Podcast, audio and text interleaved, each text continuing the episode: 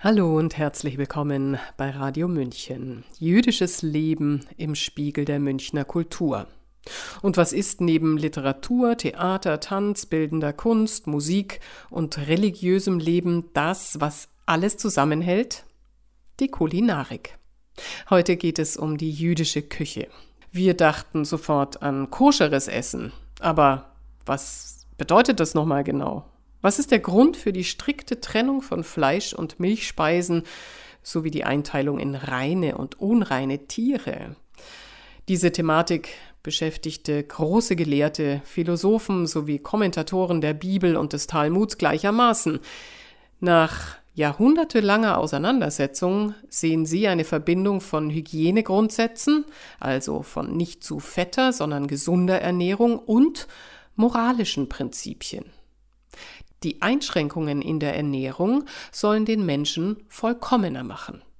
Sie zügeln seine Bedürfnisse und richten sein Interesse auf höhere Dinge des Geistes und der Seele. Sie verfeinern seine Natur und machen ihn enthaltsamer. So wie es schon die alten Griechen gesagt haben. Wir leben nicht, um zu essen, wir essen, um zu leben. Das bedeutet, dass das Essen kein Zweck an sich sein soll.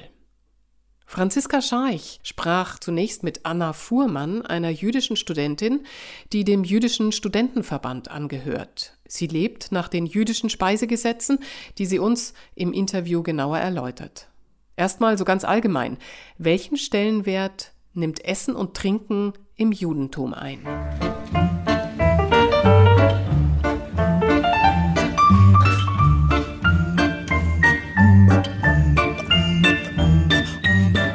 Es gibt super viele Feste, die das Thema Essen behandeln.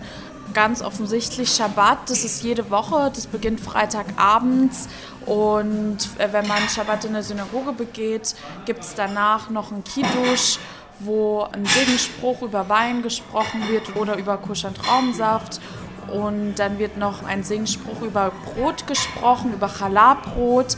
Das ist sowas sehr Jüdisches. Dann gibt es noch andere Feste wie Purim, da gibt es Hamantaschen, das sind so dreieckige Kekse. Dann fällt mir noch spontan an Hanukkah ein. In Bayern sagt man dazu Krapfen. Ich persönlich komme aus Mannheim, da haben wir Berliner gesagt. Auf Hebräisch heißt es Sufganiot. Das ist ja, wie gesagt, diese Donuts innen drin, die gefüllt sind mit Marmelade oder in der marokkanischen Tradition gibt es Sfinge. Das sind auch so frittierte Teigwaren, die man da isst oder auch frittierte Kartoffelpuffer.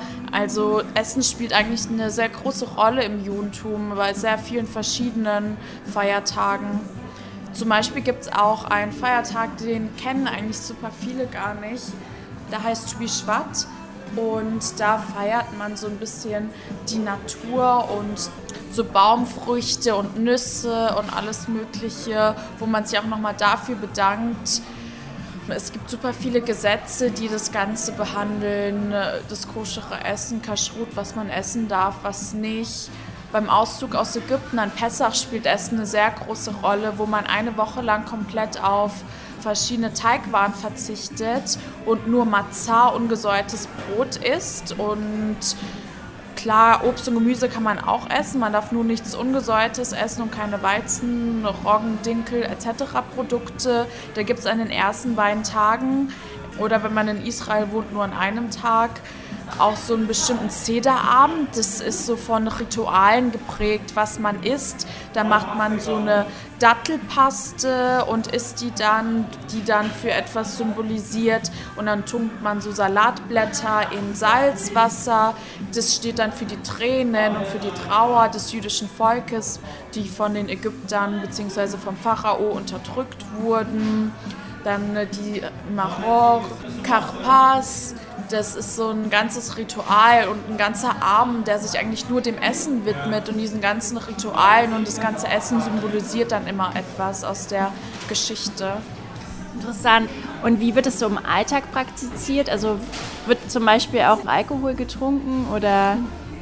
Das ist eine super coole Frage. Und zwar ist es so, dass koscherer Wein zu jede Woche eigentlich getrunken wird. Also man kann auch auf koscheren Traubensaft ausweichen, natürlich für Kinder und für Schwangere. Aber sonst an Schabbat wird eben dieser Segenspruch gesprochen. Bei Schabbatende, bei der Haftalah. Es gibt noch einen Feiertag Purim, heißt der. Da verkleidet man sich und da feiert man sozusagen die Widerständigkeit des jüdischen Volkes im damaligen Persien, Iran, wo das jüdische Volk unterdrückt wurde und fast umgebracht wurde etc.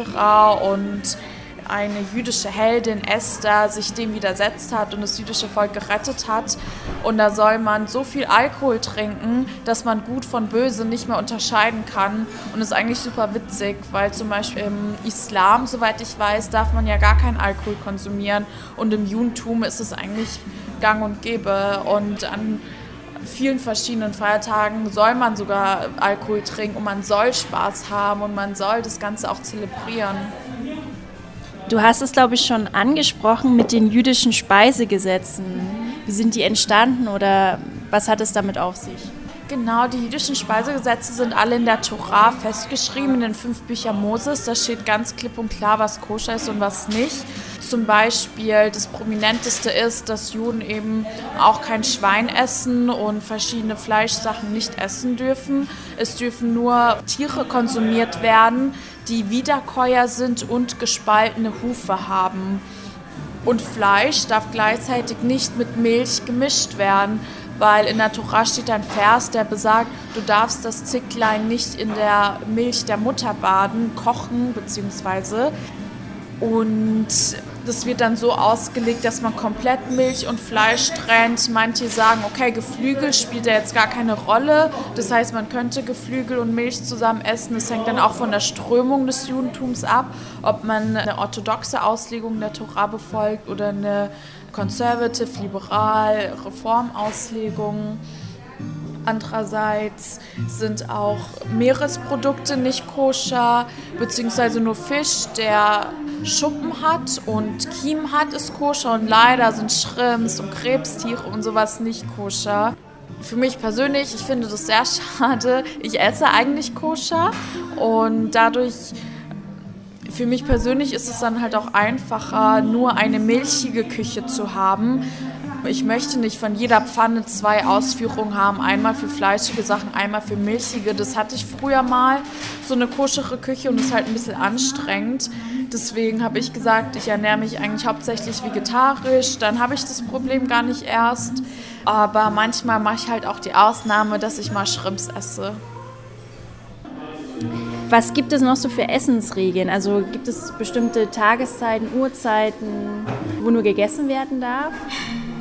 Nee, das gibt es tatsächlich gar nicht. Eine bestimmte Uhrzeit. Es gibt an bestimmten Feiertagen, wo ich vorhin erwähnt habe, so bestimmte Rituale, die man macht. Zum Beispiel, dass man bei Schabbat nachdem man den Kiddush gesprochen hat. Der Kiddush ist der Segensspruch auf den Wein, wo man sich danach die Hände wäscht. Das ist so ein rituelles Händewaschen, wo man danach auch eine Bracha spricht, nochmal ein Segensspruch und sich dann hinsetzt und dann darf man nichts sagen, solange der Vorbeter nicht den Segensspruch für das Brot, für das Challah-Brot gesprochen hat, das angeschnitten wurde, dann tunkt man es kurz in Salz und verteilt es und dann darf man wieder sprechen zum Beispiel. Oder auch an Pessach mit diesem ganzen Seder ist hebräisch und heißt Reihenfolge wo jedes bestimmte Essen eine bestimmte symbolische Bedeutung hat und die Reihenfolge eingehalten wird. Und zwischendrin werden nochmal vier Gläser Wein getrunken und das heißt, es gibt so ein rituelles Essen, aber im Alltag, ich esse auch gerne mal Mitternachtssnack und es ist alles koscher dann. Okay. Gibt es besondere Zeiten, an denen gefastet wird? Genau, es gibt einen Feiertag, der sehr präsent ist im Judentum. Der heißt Yom Kippur, Tag der Versöhnung. Im Judentum beginnt der Tag immer abends. Das bedeutet, an Yom Kippur gehe ich abends in die Synagoge und muss vorher schon wirklich gut gegessen und getrunken haben, weil ab da kann ich 25 Stunden lang weder Essen noch Trinken zu mir nehmen. Und das ist so der Tag, wo alle Sünden und alle Sachen wo ich mit mir selber nicht d'accord bin, wo ich da bei Gott um Vergebung bitte, wo ich alle meine zwischenmenschlichen Beziehungen nochmal hinterfrage und mich auch bei meinen Mitmenschen entschuldige für mein Fehlverhalten. Und da soll man sich halt ganz allein auf das Spirituelle konzentrieren und die menschlichen Bedürfnisse kommen dann an zweite Stelle und sowas wie Nahrungsaufnahme und sowas. Deswegen ist es so das ist, wenn man sich nicht an die jüdischen Gesetze hält, etc., wenn man nicht koscher ist, total viele von meinen Freunden und Freundinnen essen auch Schweinefleisch und sowas oder essen auch mal einen Cheeseburger, aber sind dann tatsächlich an Yom Kippur in der Synagoge oder fasten dann auch. Das hat tatsächlich einen sehr hohen Stellenwert, dieser Feiertag. Und was sind so typische Gerichte? Das ist eine super Frage. Per se gibt es nicht das jüdische Gericht, weil das Judentum begreift sich als Ethno-Religion und es gibt sehr viele religiöse jüdische Speisen, so wie das Challah-Brot, die Matzah, die man isst, auch an Purim die Hamantaschen oder an Hanukkah die Sufganiot, die halt in Öl gebacken werden und so, aber gleichzeitig leben Juden in der Diaspora, also außerhalb von Israel, super verteilt und haben in so vielen verschiedenen Regionen die Cuisine mitgeprägt. Und ich persönlich verbinde mit jüdischem Essen was ganz anderes als meine anderen jüdischen Freunde. Das war super Persönliches. Mein Lieblingsjüdisches Essen ist zum Beispiel marokkanischer Fisch. Ja, das gab es bei mir eigentlich immer an Schabbes und so. Und es ist ein sehr scharfes Gericht mit frischem Koriander, und das liebe ich über alles. Andere würden jetzt vielleicht aufzählen, sowas wie Matzeballsuppe. Das äh, wird aus diesem Mazzot, dieses ungesäuerte Knäckebrot, wird es so klein gemacht und mit Ei, Petersilie und so zusammen solche Bällchen geformt und dann gibt es diese Suppe da draus. Das heißt, dass die jüdische Küche an sich super divers ist und die reicht von Marokko bis nach Osteuropa, bis nach Äthiopien und Italien und in den USA sind Bagels auch super Jewish und super koscher. Ja. Hm, spannend. Und wie unterscheidet sich jetzt die jüdische Küche noch von der israelischen Küche? Ich persönlich finde, dass das sehr wichtig ist, das zu unterscheiden, weil die israelische Küche die ist in erster Linie mediterran geprägt und da wird man jetzt zuallererst Hummus, Falafel, Trina, Sabich mit assoziieren. Aber die jüdische Küche per se ist eigentlich noch viel mehr als das. Und Juden und Jüdinnen, die nach Israel eingewandert sind, haben auch ihre Kulturen mit nach Israel gebracht und haben das dort auch nochmal mitgeprägt. Und ein Bagel zum Beispiel, der in New York als was typisch Jüdisches angesehen wird, würde in Israel vielleicht nicht per se als das typische israelische Essen angesehen werden.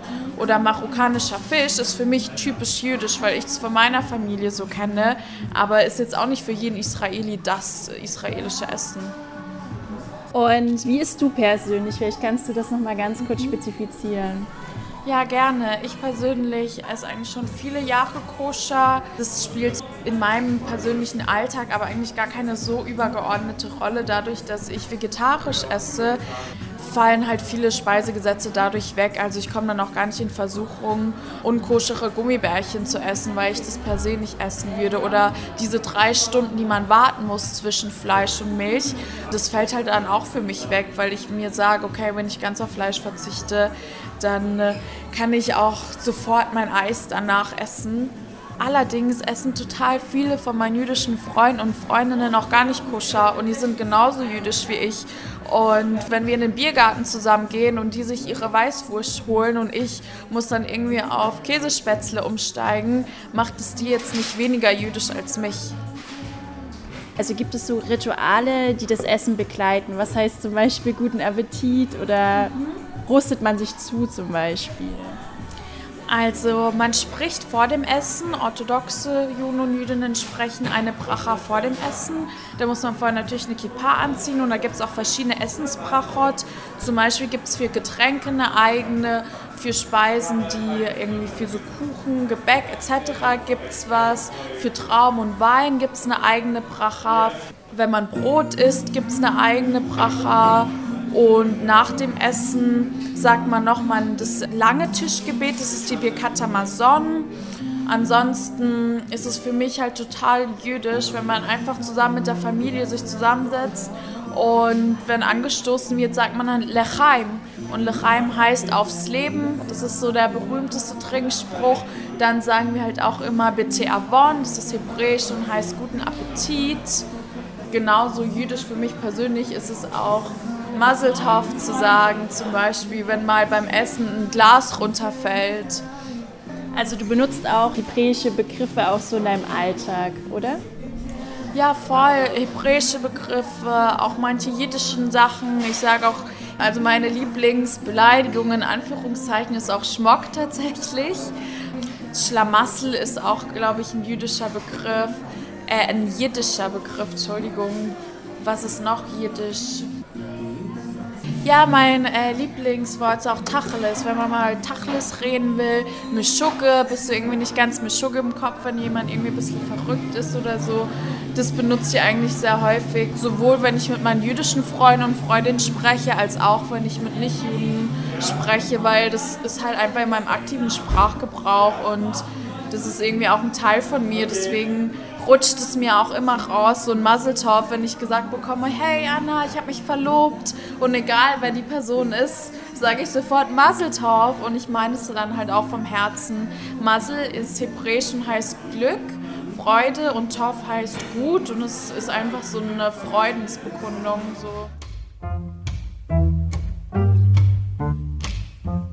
Und das war Anna Fuhrmann im Interview mit Franziska Scharch, die das Interview in der Eclipse Grillbar in München führte. Das israelische Restaurant mitten in der Maxvorstadt serviert Falafel, Tapas und Hummus wie in Israel. Und wie wir jetzt auch gelernt haben, sind die vegetarischen Gerichte durch den Fleischverzicht koscher. Anna hat übrigens einen neuen Verein gegründet. Er heißt Keshet. Das bedeutet auf Hebräisch Regenbogen. Anna und die Vereinsmitglieder setzen sich für die Sichtbarkeit und Rechte der LGBTIQ-Community innerhalb der jüdischen Gesellschaft ein. Ein weiteres Restaurant, das israelische Küche in München anbietet, ist das Nana Eat and Run in Heidhausen, das auf Streetfood setzt. Ähnlich wie in der Eclipse Grillbar gibt es hier auch Hummus und Falafel. Im Lokal Oliver in der Breisacher Straße, auch in Heidhausen, setzt die Jüdin Andrea ein etwas anderes Konzept um. Nach dem überraschenden Tod ihres Bruders Oliver übernahm Andrea sein Lokal und getreu seinem Wunsch richtet Andrea überwiegend private Veranstaltungen aus, verbindet den Abend mit Kunst und stellt das Essen als Buffet in die Mitte ihres Restaurants. Das Restaurant Oliver hat Charme, man soll sich wie zu Hause fühlen. Es erinnert eher an ein Szenelokal in Berlin. Das Interieur ist liebevoll und einzigartig ausgestattet. Es besteht unter anderem aus Lampen, die Andrea upcycelt hat. Dabei werden alte Materialien verwendet und zu Lampen umfunktioniert. Das ist gar nicht überraschend. Andrea spezialisierte sich in ihrem Studium auf Innenarchitektur. Neben privaten Veranstaltungen bietet die Jüdin auch Essen auf Bestellung vor Ort oder als Takeaway an. Gerne serviert sie israelische Vorspeisen wie eingelegte Gurken und Chilis, aber auch gefüllte Auberginen oder Eintöpfe. Franziska Scharch hat Andrea in ihrem Restaurant zum Brunch besucht und kam in den Genuss der Küche.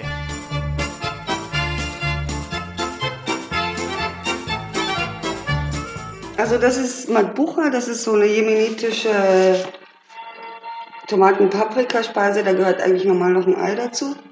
Kannst du das, wo du so noch ein Ei reinschmeißt oben? Mhm.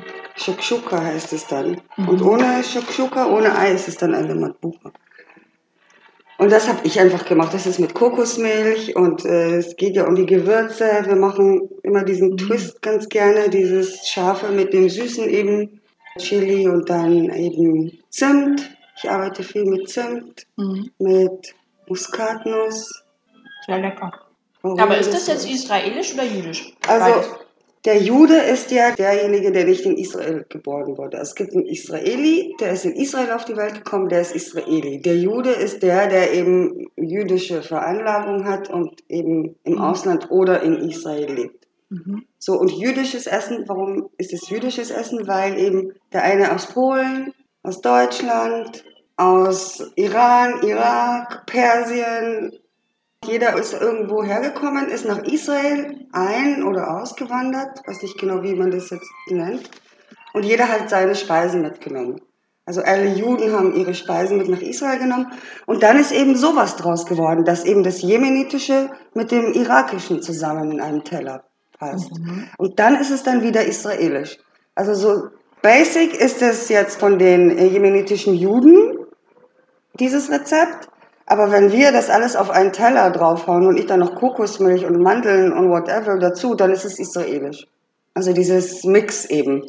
Diese ganzen vielen Völker, die jeder sein Essen mitgebracht hat und wir Israelis haben das dann eben noch eine Stufe weitergenommen, indem wir das eben irgendwie alles zusammen hernehmen. Also das jüdische Essen ist dann eben zum Beispiel das polnische Essen. Das ist jüdisches Essen. Das ist eben ein Jude, ein polnischer Jude, ist er eben nach Israel gegangen und hat eben seine Kugelnudeln-Dings mitgebracht. Und das ist eben aber ein eben polnisches Rezept eigentlich. Und deswegen ist es ein jüdisches Rezept und kein israelisches, weil das ist nicht made in Israel, das ist made in Poland. Die Christen hatten ja immer ein Zuhause und jeder Christ hat ja irgendwie seinen Geburtsort. Und da gibt es eben zum Beispiel die Deutschen, ja. Wir haben dieses Deutsche, was ist da total Kartoffeln und, weiß nicht, Spargel oder Schweinshaxen mit Knödel. Das ist zum Beispiel deutsches Essen. Und die sind ja hier schon geboren und waren ja immer da. Die sind ja nicht irgendwo vertrieben worden und haben dann deren Gewürze mitgebracht in ein neues Land und dann da eben wieder was Neues raus entstanden. Interessant, aber dadurch ist die Küche auch so vielfältig. Genau, weil eben jeder da sein Ding mitgebracht hat und wir eben dann die nächste Generation eben dann wieder was anderes noch draus gemacht haben. Also die Definition von Koscher Bezieht sie sich nur auf das Essen oder auch auf die Öffnungszeiten eines Restaurants? Auch auf die Öffnungszeiten, weil eben der Schabbat, also von Freitag Nachmittag bis Samstag Nachmittag darf man nichts tun und deswegen sind es die Öffnungszeiten, darfst du nicht arbeiten. Du bietest ja vegane Kost an ja. und deswegen bist du sowieso schon koscher. Also ist deine Küche Ich bin nicht koscher, sondern ich bin glatt koscher. Glatt koscher ist das höchste koschere äh, Level, das du überhaupt erzielen kannst. Glattkoscher ist das beste Essen, was du machen kannst. Glattkoscher ist weder Fleisch noch Milch. Glatt und das heißt auch Parve. Parve ist eben pflanzlich. Das sind die streng orthodoxen zum Beispiel, die mögen total gern glattkoscheres essen, weil warum? Wenn ich glattkoscher esse, kann ich danach Fleisch oder Milch gleich essen. Das ist das Koschere. Einfach eben, und das ist eigentlich auch ja, hat einen Sinn, weil eben der Körper, dem fällt es eben schwer, Fleisch und Milch gleichzeitig zu verarbeiten. Und das ist der Grund auch, warum wir oft müde sind nach dem Essen, weil der Körper echt jetzt arbeiten muss. Und das sollte er eigentlich nicht. Eigentlich solltest du, wenn du deinen Körper tankst, genauso wie ich meinen Ferrari tanke, den ich nicht habe, ja, dann tanke ich den und dann läuft er wie geschmiert. Ja, aber wenn ich natürlich mit dem Olivenöl anstatt Motoröl reinmache, dann läuft er nicht gescheit. Also wir würden nie auf die Idee kommen, in unser Ferrari Olivenöl reinzumachen anstatt Motoröl. Aber mit unseren Maschinen, und wir haben ja die geilsten Maschinen, also so eine Maschine gibt es nirgends, so eine geile Maschine. Die kann selbst entscheiden, also Raketen und so ist alles super, aber diese Maschine, das ist die beste. Und wir müssten eben achten, und dann versuchen die Juden das wahrscheinlich so zu achten, eben nicht so schwer zu belasten, den Körper. Ist die Veganerquote bei Juden höher, weißt du das? Also ich weiß, dass in Israel vegan total Hype ist, aber schon seit ein paar Jahren sogar. Also die Israelis gehen immer sowieso einen Schritt voraus, so allgemein, bei allen. Und da eben auch. Ihr ersetzt dann die Milch quasi durch Kokosmilch? Nee, das machen die Veganer. Mhm. Wir haben, also meine Oma zum Beispiel, die hat ja auch so Torten und so gebacken. Das ist dann, wie heißt es, dieses, was man auch im Supermarkt, das ist wie so eine Sahne, die kann man aufschlagen. Mhm. Pflanzliche Sahne einfach. Okay. Die gibt es schon seit 100 Jahren. Das ist aber nichts mit Soja oder? Nee, ich weiß mhm. gar nicht, was das ist. Interessant. Ja, und die wird auch richtig hart und schön geil und weiß. Und mhm. Also die Juden allgemein gibt es immer sehr viel Essen auf dem Tisch. Also es ist ein Überessen eigentlich. Also ich zum Beispiel hier in meinem Restaurant, ja, hatte auch schon jemanden mal, der hat gesagt, ja, messt du mich bitte nicht. Ach, das, das, das Ich hab- nimmst du quasi auch im Restaurant dann quasi mit. Ich habe das in den Genen und ich glaube, das hat was mit dem KZ zu tun, dass die Juden so hungrig waren, dass wir eben das in unseren Genen haben, dieses viel essen und viel essen und hast du noch Hunger und brauchst du noch was und ich bin auch voll die Nervige und ja, mach meine Kinder fast kaputt. Hast du was gegessen? Hast du Geld für ein Croissant? Hast du das jetzt? Und wie? Und Mittag? Und das? Und wie viel? Und genug? Und so. Und meine Gäste auch irgendwie, die haben, also keiner geht hier hungrig raus. Die kriegen das für den gleichen Preis und ich sehe das in deren Augen, dass der noch Hunger hat und ich tue da noch was dahin, weißt du? Und du musst mal sehen, also in Israel jeden Freitag, ja, wird mit Familie gegessen und das ist wie bei euch zu Weihnachten. Ja, solche Haufen. Und noch mehr.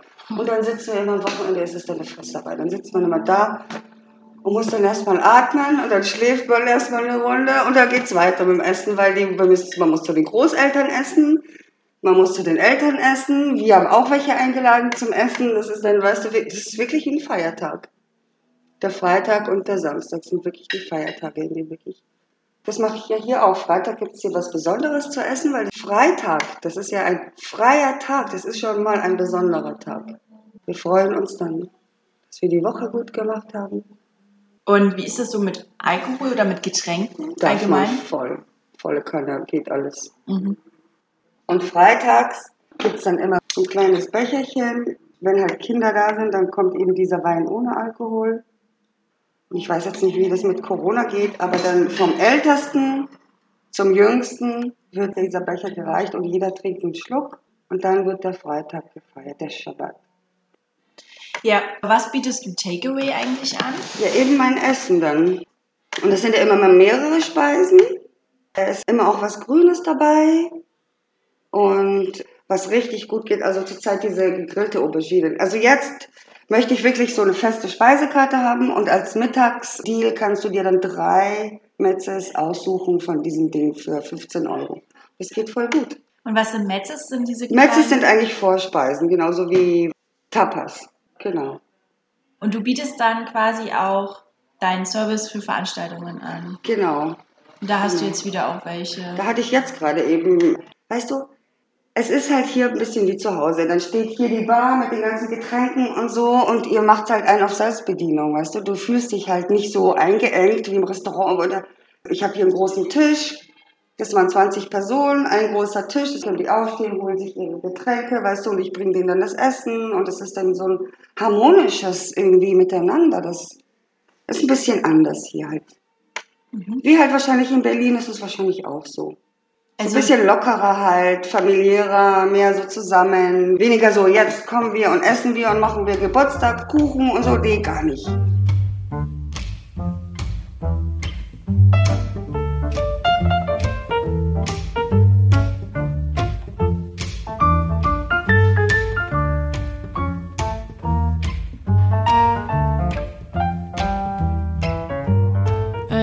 Weitere Ernährungsregel ist die strikte Trennung von Milch und Fleisch.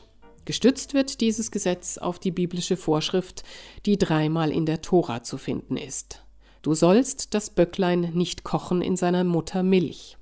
Das bedeutet, dass ein striktes Verbot besteht, Milch und auch Milchprodukte gleichzeitig mit Fleischgerichten zu essen. Milchspeisen dürfen nicht unmittelbar nach Fleischgerichten gegessen werden. Man muss eine mehrstündige Pause einlegen, ehe man Milchspeisen zu sich nehmen darf. Wenn man leicht verdauliche Milchspeisen gegessen hat, ist die Wartezeit deutlich kürzer. In diesem Fall genügt eine halbe Stunde. Allerdings muss nach dem Verzehr von Käse eine längere Pause eingelegt werden, da dieser nicht so schnell verdaut wird.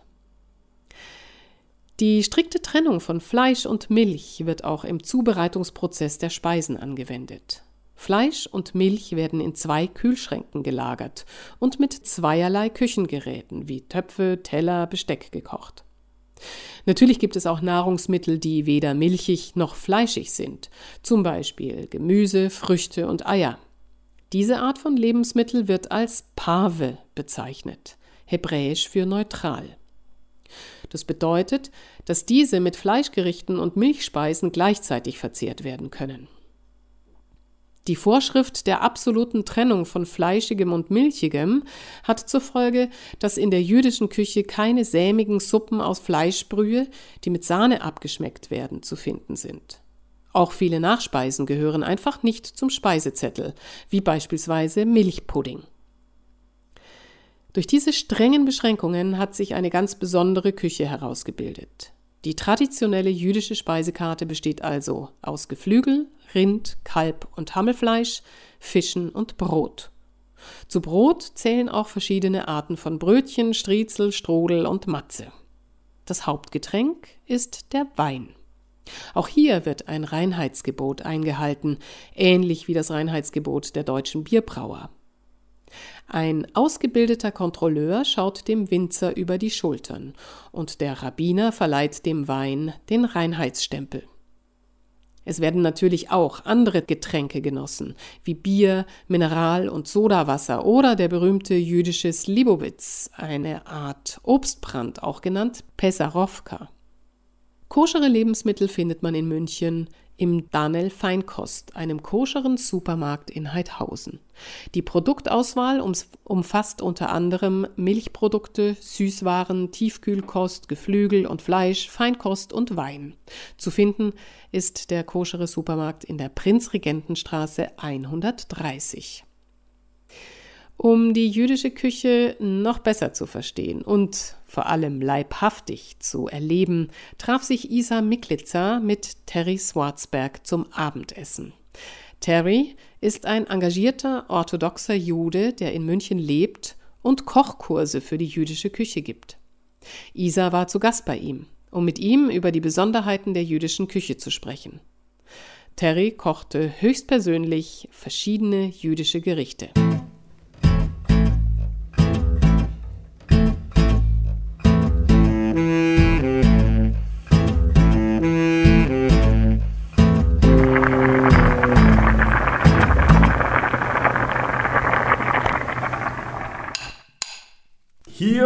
Ist eine sehr milde, zitronenhaftige Hummus gelungen.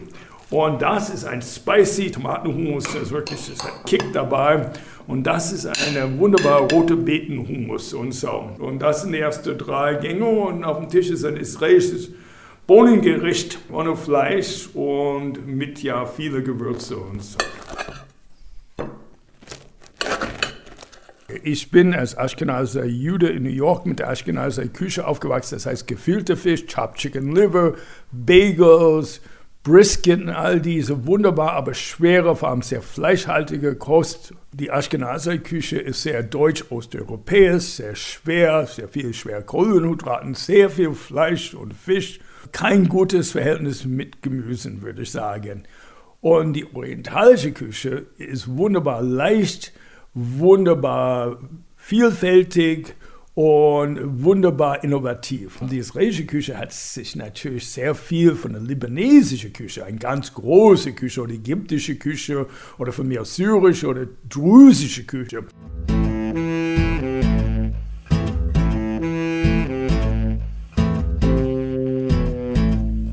Essen ist fast das Wichtigste im Judentum. Es gibt nur eine Ausnahme, wo wir nicht nach dem Gottesdienst zusammenkommen und Kiddush machen. Das heißt, wir gehen in die Synagoge, wir beten zusammen, singen zusammen, dann kommen wir raus und essen zusammen. Und jeder bringt irgendwas die einzige Ausnahme, wo wir kein Essen bekommen, ist der erste Abend vom Yom Kippur. Da fasten wir, dann gehen wir ganz hungrig nach Hause. Essen ist für uns natürlich Lebensfreude. Wir lieben das und wir zelebrieren das. Es gibt zum Beispiel im Judentum Tu Bishvat, das ist der Fest der Bäume. Das ist ein neues Fest, relativ neues Fest, ein Umweltfest. Und was machen wir? Als Vegetarier liebe ich das.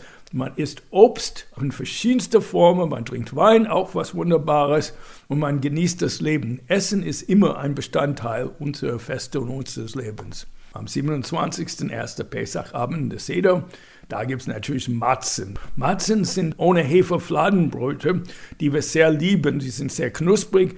Viele finden sie geschmacklos. Ich liebe sie. Wir haben als Kinder immer Matzen mit Eier zusammengemischt. Das heißt Matzebrei auf Jiddisch. Und Matze mussten eigentlich am Pesach gegessen werden, aber wir essen Matzen mittlerweile das ganze Jahr hindurch. Und es gibt für Purim unser Fasching und Urfasching gibt es ja Hamantaschen. Hamantaschen sind so Keks gefüllt mit Mohn zum Beispiel oder mit sowas ähnliches oder mit Pflaumen.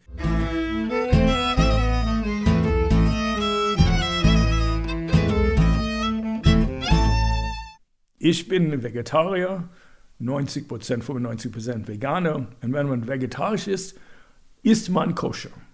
Koscher kam aus nachvollziehbaren Gründen zusammen. Zum Beispiel im Nahen Osten ist Schweinefleisch wirklich gefährlich zu essen, vor allem ist es schlecht für die Umwelt und schlecht für die Menschen. Weil Schweine leider sehr viel Wasser brauchen. Sie können sich nicht abkühlen. Wasser ist immer ein knappes Gut. Im Nahen Osten, auch damals in Israel.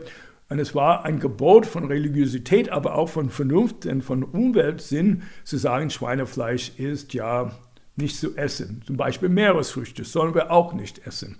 Weil Meeresfrüchte kommen aus dem Meer und bis die Meeresfrüchte von Meer, was jetzt Tel Aviv ist, damals gar nichts war, bis nach Jerusalem gekommen sind, waren sie vergiftet.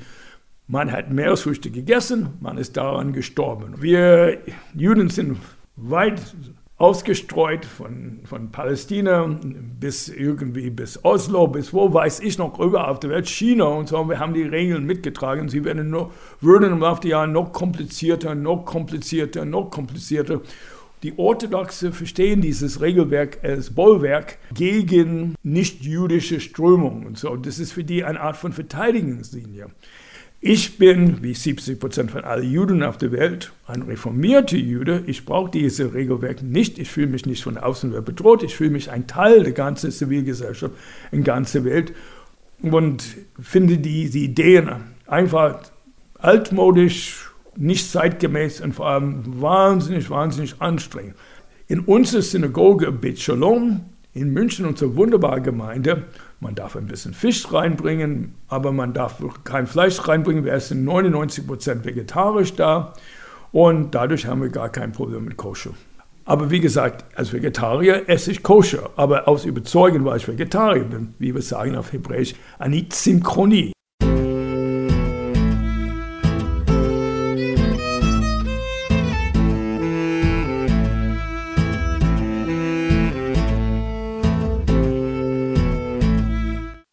Einigen Jahren war ich in Tel Aviv, Mittagszeit, und wollte was essen. Und am Carmel Markt, angeblich der größte Markt auf der Welt, da ist ein Restaurant, gibt es nach wie vor, heißt Buns, so eine Art von Brötchenrestaurant. Und ich habe gesehen, es gibt so ein Steambun, chinesische Dampfnudel, geschnitten in der Mitte mit eingelegter, marinierter Tofu, mit Pesto, mit Salat, mit allem. Ich habe es bestellt. Ich habe ein Biss genommen, es explodierte in meinen Mund. Ich sagte zu meiner Begleitung, I have to go kiss the cook. Bin ich rein in den Laden, wir saßen draußen, an der Theke stand ein ganz großer, bärtiger Mann und gesagt, Are you the cook? I'm going to give the cook a kiss. Er hat gesagt, er wäre nicht der Koch, aber er hat mir eine Richtung gezeigt. Da stand hinten in der Küche noch ein noch größerer, bärtiger Mann und ich sagte den ganzen Laden, This is so delicious, so lecker, ich werde den Koch jetzt einen Kuss geben. Die Israelis lieben sowas, diese Theater. Und ich ging auf den Koch zu, er hat mir seinen Wagen gedreht und ich habe einen großen Bussi gegeben an seinem Bart. Der ganze Laden hat applaudiert und sie fanden es ganz ungemein. Und seitdem, ich bin ja sehr oft jetzt leider seit einem Jahr nicht mehr, in Israel. Es gibt immer in jedem Besuch in Israel ein Kiss the Cook-Moment, wo ich denke, wow, es ist so lecker, dass Lob nicht mehr reicht.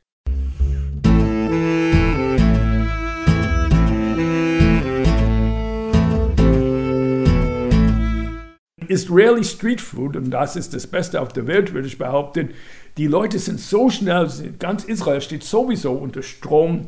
Und dann das ist mein Ehrgeiz, diese Hektik, diese fiebrige Hektik irgendwie mitten in meinen Kochkurs reinzubringen. Bei meinen Kochkursen gibt es Live-Zuschaltungen zu meinen zwei oder drei Lieblingsläden in Tel Aviv oder in Jerusalem, sodass die Leute sehen können, wie schnell die Menschen da arbeiten. Es gibt laute, tolle, zeitgenössische israelische Popmusik, um euch anzufeuern. Und ja, und dann hat man dieses israelische Feeling, diese schöne Hektik, was dabei rauskommt, schmeckt fantastisch. Einfach fantastisch. Also, Jotam Ottolenghi, der große Guru von der modernen Küche, sagt immer, man muss sehr viel Zitronensaft, Knoblauch und Tahini bereit haben. Das stimmt. Da fängt es dann an war, wenn man irgendwie 20 bis 30 Zutaten hat, man kann sie auf verschiedenste Art und Weise kombinieren. Zum Beispiel super einfach Blumenkohl. Okay, Blumenkohl ein bisschen dämpfen oder ein bisschen weich machen und dann Tahini mit Zitronensaft zusammenmischen und schon ist ein Gericht fertig. Das ist ungefähr 30 Sekunden da. Okay? Oder man nimmt ähm, Paprikan, rote Paprikan, man lässt in den Ofen ein bisschen ankochen, so ein bisschen kurz vor verkohlen sind und man mischt die womit? Grüne Oliven in der Mixer. Wow, innerhalb fünf Sekunden ist ein super Gericht fertig. Oder noch ein Tipp, man kann statt die Paprika, man nimmt Aubergine, kann man in den Ofen machen, das dauert, kleiner Tipp, wenn man es dämpft, 15 Minuten ist Aubergine absolut fertig, ohne Öl. Und man nimmt diese Aubergine und auch, wie gesagt, mit Oliven zusammenmischen ganz schnell. Und da oben ein bisschen angegrillte Halmi-Käse. Wow, schmeckt das gut.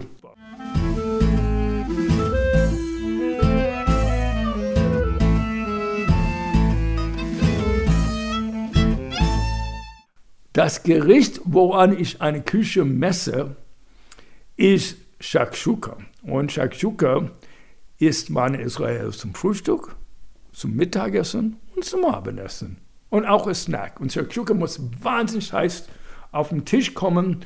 Und im Grunde und der Basis ist eine, es ist quasi ein Halbsuppe, ein Ragout aus Zwiebeln, Tomaten und Paprika. Aber es muss richtig soßig sein. Normalerweise Israelis essen es sehr gern mit pochierten Eier. Die Eier werden pochiert innerhalb dieser Suppe. Und dann aber wir Vegetarier schmeißen die Eier raus und tun dafür Spinat oder Schafskäse, Veganer schmeißen alles raus und tun was anderes rein. Und das schmeckt immer ganz würzig und voll. Man isst dazu ein tolles Brot, von mir aus Peterbrot oder so. Und es wird ganz heiß serviert in eine so eine Art von Eisenpfanne. Und wow, schmeckt das gut.